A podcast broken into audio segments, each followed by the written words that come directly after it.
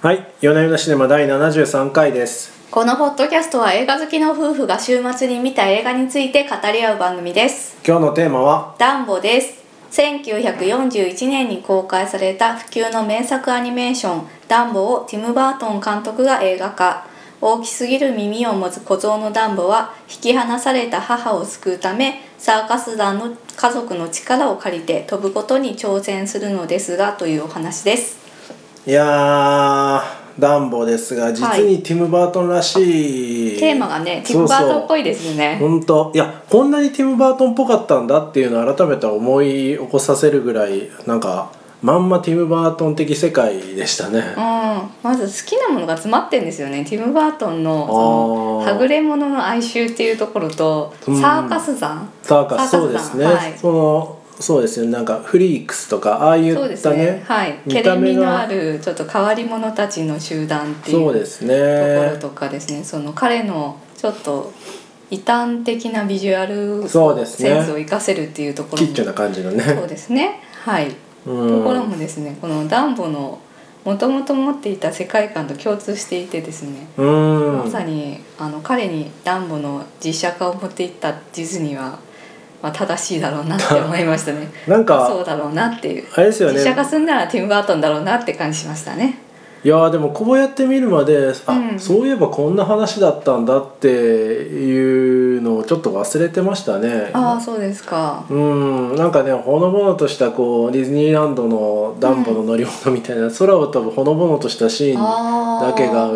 まあ頭に残ってますけどやっぱりねもともとそのまあフリークスと言いますかまあうんね、耳が長くて嫌われ者嫌われ者なんですよね。 うん嫌われそ者うなんのですよ像が飛んでいくっていう感じ嫌われうんまあそうですね耳が大きすぎてね不格好だとうん、か、笑われてはるんいですからよね、かわれる笑われる対象なんですよね、うんでもそのいじめの対象からかいの対象になった耳をですね生かして彼は飛ぶことができるそうですね誰にもできないことをやってみせるっていうところがですねまさにティム・ワートンの世界そう観でそのすものねなんですよね。なんか思い起こすとこうシザーハンズとかもダンボだったなってまあそう思いでましすた、ね手がハサミのダンボですよね本当あれはね本そうだから同じテーマを繰り返してるんですよきっと。そう彼の中のその、うんあるんでしょうねそのテーマっていう、テーマがねライフやっぱロりングねテーマがみたいなのが、うんまあ、ずっとね一貫してこうはぐれ者っていうのを描いてきているうんのでそこがブレてないのがすごいですよね。そうですまね、あ、ブレてないというかちょっとちょっと違うかなっていうのも最近は出てきてますけどね。うーんうん、なんでしょうね。まあビッグアイズとかちょっと違う感じもしますけど。ああそうなんですね、うんうーんいやでも本当実にティム・バートンらしい作品だなと思いましたはいなんかアリスやったじゃないですか彼はい10年ぐらい前ですかでしたっけあれやったのってアリス結構昔ですよね,、えーとねアリスは2010年うんなんかアリスの時よりもダンボの方がなんかティム・バートンらしいなって感じがしましたねうんあそうですねすごくまた基本に戻ってきたというか、うんアリスがですね実はあの100億円超えですごくヒットした映画なんですけどへえなんかやっぱり私ずっとティム・バートン大好きであら見そうだってたんでずっすと追ねい続けてはいるんですけれども、うんやっぱアリスはちょっとねあまりにも商業的で好きじゃない作品なんですよあね。そうなんですか、んへえなんですけどだんだんまあその成功もあってまたあの原点回帰という感じで「うんフランケン・ミニー」っていうですねああーの犬初のやつ期ですねの短編を、はい、また、えー、とやあのリメイク自,、うん、自分自身でリメイクをしたっていう作品をやったりとかしていましてて、まあなんかまたこう自分のこのライフワークとしている世界観っていうのに戻ってきているのかなっていう気もしていなくもないです。うん、はい いなくもないです いなくもないです。う、うんんでもまあなんか基本的にディズニーなんでやっぱりあの家族みんなが楽しめるエンターテインメントとしてすごくあのうまく仕立てられてるなっていうふうには感感じましたし、逆そうにででもすそねのなうまく仕立ててしまいすぎているがゆえにですねこの脚本に対して文句をつけている方たちもたくさんいらっしゃってなんか評価いまいちっぽいで評価すねどうやらそうなんですよね見たらねすごい点数低かったんですけど、やばまあ、なそことこ言うまねで酷評するほどでもないというかもう誰にとっても分かりやすいあの、うん誰にとっても納得感のあるストーリーになっていてこの辺はでも脚本家頑張ってると思いました よ私考まあどの目え線てみてでくださいよちょっ見るとかっデて話ィズニでーすよからねちょっとダンボ実写化しようと思うんだよねってでもあダンボ象が飛ぶだけじゃダメだからさ家族の物語くっつけてくれるっていうふうに言われ てこうひねり出したらこうなったっていうのも正しいと思いましたよ。 まあ、まあそんな丸投げなのかどうかはあれですけどいやーまあこんなそんな感じなんじゃないでですかもね。あの家族を巡る話ってあのね、うチャーリーとチョコレート工場とかその辺に、うんうんまあそっくりですよね。ああそうか。まあ映像が似てるかそう思うのかは分かんないですけどその例えばこう母親が亡くなっているとか、うんなんか、まあ、娘がちょっとこう再起あふれる感じで、うん娘がこう謎を解くみたいなところとかあと。ね、あのドリームランド、うん遊園地のやつっていうに行くとかもなんかこう実にティム・バートンらしい世界観の うんうんしつらえのストーリーお話だったなって感じはしましたね。うんがなんかこうビジュアルとしてやりたいことはやれたぞっていう感じしましたよね。そう思いますそ思こいます。のストーリーラインがあの大味なのはいつものこ とだよってそこをどうこう言うっていう映画ではないんだっていうことは皆さんにお伝えしたいいやそうだと思いますよそうだと思いますよストーリーが大味だからどうっていうわけじゃないんだよ全然そんなことないと思いますよ普通にこうあのなんかね大人がつべこべ言いながら見るもんじゃなくて中高生がちゃんと楽しんで見ればいいんですよ、こういうのうん、いや誰にとっても分かりやすくて面白かったと思います。うん、そうですねうん、その他この作品について語っておきたいこととかありますかそうですね。えっ、と、まあティムバートン常連組の俳優たちが出ているっていうことですかね。うんあと結構久々の出演になるんですけど、マイケル・キートン、うんとバットマンもやっていた方ですね。うんあのあの悪役というかビートルジュースはい。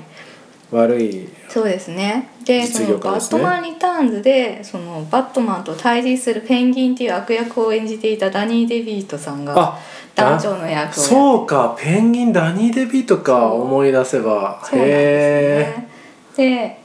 えー、とコレットっていうですね曲芸師へえはいはいはい空中フはいランコノリの女性を演じてるのがエヴァ・グリーンっていう女優さんなんですけどフランスの女優さんで、うんエヴァ・グリーンはですね最近結構バートが気に入って何度も起用してまして、うん直近だとミス・ペレグリンと奇妙な子供たちあーダークシャドウとかに出てますねあはあのなるほどこの人もねバートンバートンさんが好きな顔なんですよねなんていうと言いまかこうすとゴシック調の服が映えるっていうほうはっきりした顔、ほうまあ、なんていうかうんそうねなんかあの娘さんとかすごいティム・バートンが好きそうな顔顔な感じしましたけどねちょっと娘さんあ無表情そうかなそこはそうは思いませんでしたけなどんかチャーリーのとチョコレート工場の敵のどれかでああいう顔の人いなかったです敵っていうか一緒に来る子供たち何人かいるじゃないですかああいるけどあのちょっととんがった女の子とんがったでしょ女の子全然違うあ顔違うですね。か、はい。そうですか失礼しましたああ、なるほど、そう思ったんだ。うん、うんあこういう顔どっかで見たなと思っそうか、なんかね、うん、そう思ったの、はい、わかりました。はい。たうーんあそうですね言われてみるとそうですねバットマンのバットマンの2人組でしたねうん。あの音楽いいですよねティンバートンのこのあ、そうですね。音楽もダニー・エルフマンっていうですね、ずっと昔から組んでいる音楽監督ちょっと哀愁戻のっ後てるんですよね。あの一回ですね、そのダニーエルフマン以外の音楽の方とかをと組んでいた時期があるんですけど、うん結局またダニーエルフマンに戻ってきたというか、うーんなんかだからいつものあのなんて言うんでしょう、観客からするといつもの劇団でいつものやってんなみたいなうん感じで安定の満足度高いですよでも安定のバートン映画で良かったと思いました。たいやでもなこの音楽やっぱ独特ですよねちょちょちょっと悲しさがある、うん、ちょっと寂しさがあるような、なんて言うんでしょうねあのもともとねボインゴボインゴっていうんだったかな確かなんかそのちょっと変わった前衛的なバンドをやってた方だったんあーそですよういうバンドありましたダニエルねフマンあ知ってますへーでそうだからうんなんて言うんだっけあのこう手でウィーンってやるやつテルミンあそうテルミンとかあーそうそうちょっと変わった楽器とかもね使ったりするんですけど。あーそうまなんあ、ですね通常の映画音楽って基本そのクラシック音楽をベースにしたこう盛り上そがるうですドねラマチックな曲っていうのが多いんですけどダニエル・フマンさんの場合それもあのあるにはあるんですけどちょっと、うんあの変わった前衛的な要素っていうのが入ってるんですよね。ねそのあたりは特徴的かなっていうふうにそうですねメロディーもあのさっき言ったように物悲しいというか単調的なちょっと物悲しいですよね、は全体的にメロね。ディーだったりとかしますよね。うん、ファンタジーですごい花があるんだけど、ちょっとちょっとうんね、ちょっとしたシーンで流れるのがやっぱりちょっと切ないさが漂う、あれいいですよよ。ね。うんうん、そうですね。うん。ティム・バートンについては思い入れがあると思うんですけど、はい。もっと語っておいた方がいいんじゃないですか。そうですね。私のベストティム・バートンとかなんかそういうのそういうのからいきましょうよ。ベストティムバートンはですね、私はシザーハンズですね。あ、浅見の俺ダンボと言われた。 そうですね。そうですね。まあでもなんかこういうストーリーなんですよね。彼が描きたいのは。うんあのね小学校の頃ねシザーハンズとバットマンリターンズ見てはあはあこんなに面白い映画あるんだっていうふうに思ってあー映画が好きになったんですよねあ。そう原なん体ですよ験なねんですね。はい、あーなんでしあのティム・バートンが私を映画好きの道に導いたと言っても過言ではないです。いい話じゃないですか。はい、うーちん。ょっと私も子供の頃からの周囲に馴染めない子供でしてなるほど。あ、そういうところで共感するんだ。そうそうなるほでどなんね。かその時にまあそういうはぐれ者の主人公の物語、うんでこうビジュアルもすごく面白いですよねちょっと暗いですしね。その二作品ともね、ダークな感じですもんね。ダークかななんかいいシザーハンズは割とあのポップな色調だったりとかするんですけあどあ、そうですか。なんかお城のシーンとか全体的に暗くなかったりそうですねあのゴシック調なんですそうですよねえっと、そうそこがねあのバートンさんの個人的な、まあ、子供時代の思い出に起因してるんですけどバートンさんがその子供時代を過ごしたの50年代のカリフォルニアなんですよね。はいはいはいはい。そこだとやっぱりあのシザーハンズの映画に出てきたみたいなパステルカラーのお家っていうのがわーってこううん集団住宅として並んでいて、街集団の住方は宅っていうのかなそうですねそうああいう感じでまあ華や一かな貫街しですねたあ明るいアメリカの家う庭、んうんうん。でも、えー、とバートン少年が見ていたのは30年代のゴジックホラーだったんですよね。あで、まあ、白黒のその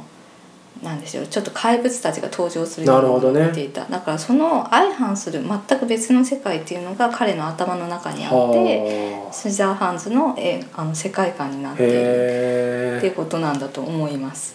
え。なるなほんでそのど。明るいそのカリフォルニアの街に馴染めい。ない自分、まあ、馴染めこのクラスの中に馴染めない自分っていうのがいてでその怪物たちの方にあのシンパシーを感じていたっていうところがあってうんそれが多分シザーハンズとか、まあ、それもの他の作品ヴィンセントとかもそうですけどっていうところに反映されているんだろうなっていうふうには思いましうた。ん。なるほど。ううんん。ナイトメアビフォークリスマスもねこれは別にあの脚本書いてるわけじゃないんですけどちょっとまあ似てますよねこの明るいクリスマスの世界に憧れるんだけど自分は骸骨でっていうう、ん、僕のベストムービーの一つですね。はいあ そうですか、でええちなみに夫はですねあのナイトメアビフォークリスマスのジャックに似てるって言われるそうです言われたことがありますね。 あの手足が細くて長いんですよあ、ね独善的なところ。ああ これが正しいと思ってしまこうれがはいみんなが欲しいクリスマスだろうと思って空回りしてるってっていいうう。ところがその辺まで含めあそこまで含めてるんじゃないかという理解ジャックっぽいってことですかねですなけるどほどね、ね。まあその独善的なところがあの主人公のまうんあキュートなところじゃないですかね。そう ですねあんまり空気読めないですね。空気読めないキャラですからあねの人は。はいそうですね。うんうん、その他もう二三本ティムバートンのフィルモグラフィーからちょっと紹介してくださいよ。ああうんフィルモグラフィーからえー、何について次は何次はベストツアー何なんですか。うーんでもベスト2の「バットマン・リターンズ」かなへ私え。だから意外ですね。それあげる人あんまりいない気がしますけあどね。本当ですかまあバットマンのそのジャックニコルソンのやつ、うんあれは結構まあなんかヒット作だし